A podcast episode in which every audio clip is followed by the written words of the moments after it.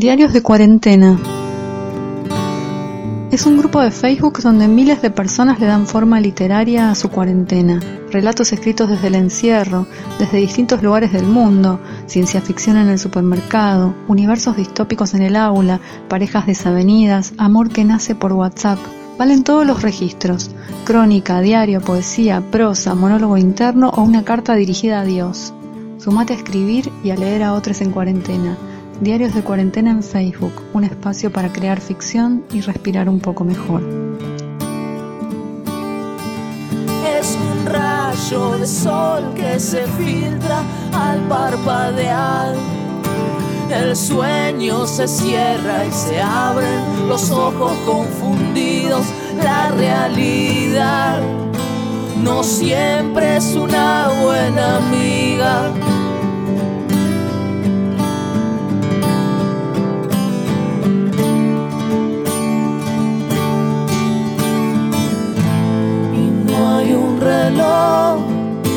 que mida el tiempo como yo.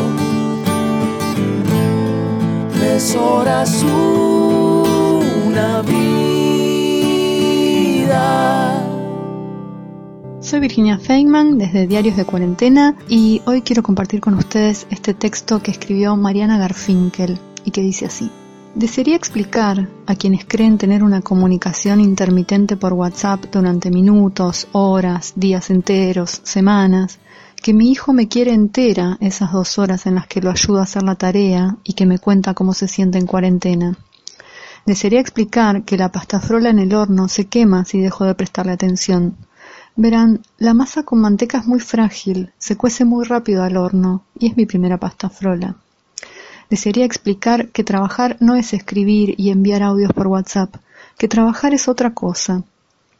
Pero hay personas que creen o piensan que las conversaciones son un continuum intermitente en la atmósfera whatsappiana y cuando una no cree en ese tipo de atmósfera y le exigen que responda ya y responde ya, siempre surgen nuevas preguntas que deben responderse ya. Hoy mi hijo me contó la parábola de la rana y el escorpión y estábamos tan atentos ambos él tan sorprendido porque un escorpión pudiera hacer eso, y yo diciéndole de pronto que si hablaban entre sí no eran animales. Eso parece que rompió un poco el encanto de la historia.